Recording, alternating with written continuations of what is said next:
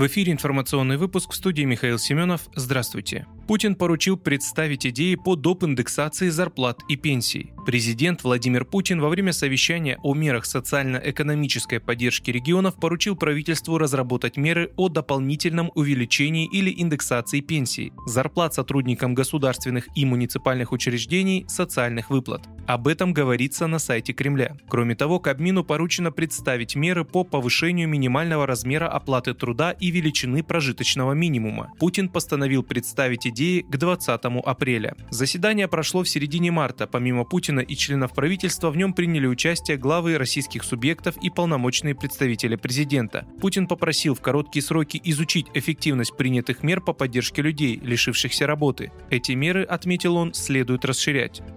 Путин освободил от должности замглавы МЧС. Президент России Владимир Путин освободил Виктора Ничепарчука от должности замглавы МЧС России. Соответствующий указ опубликован на официальном интернет-портале правовой информации. Освободить Ничепарчука Виктора Михайловича от должности заместителя министра Российской Федерации по делам гражданской обороны, чрезвычайным ситуациям и ликвидации последствий стихийных действий, говорится в документе.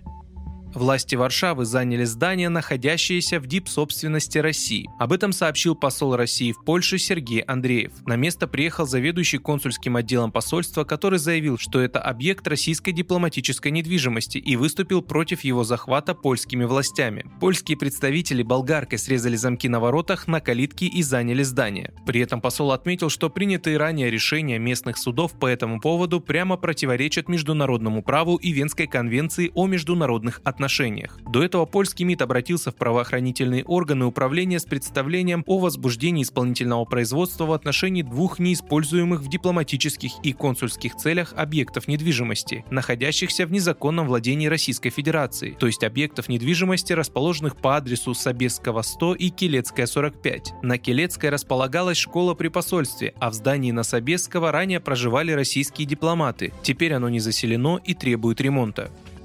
Высокий уровень террористической угрозы установили в Брянской области до 25 апреля. Высокий уровень террористической угрозы установили в Брянской области с понедельника 11 апреля. Об этом сообщили в пресс-службе правительства региона. Особый режим будет действовать до 25 апреля. Решением председателя антитеррористической комиссии Брянской области на территории Брянской области установлен высокий желтый уровень террористической опасности сроком на 15 суток, говорится в сообщении. Ранее в Воронежской и Курской областях заявили об усилении повышения антитеррористической защищенности приграничных районов в связи с возможными провокациями со стороны Украины. Режим будет действовать также 15 суток.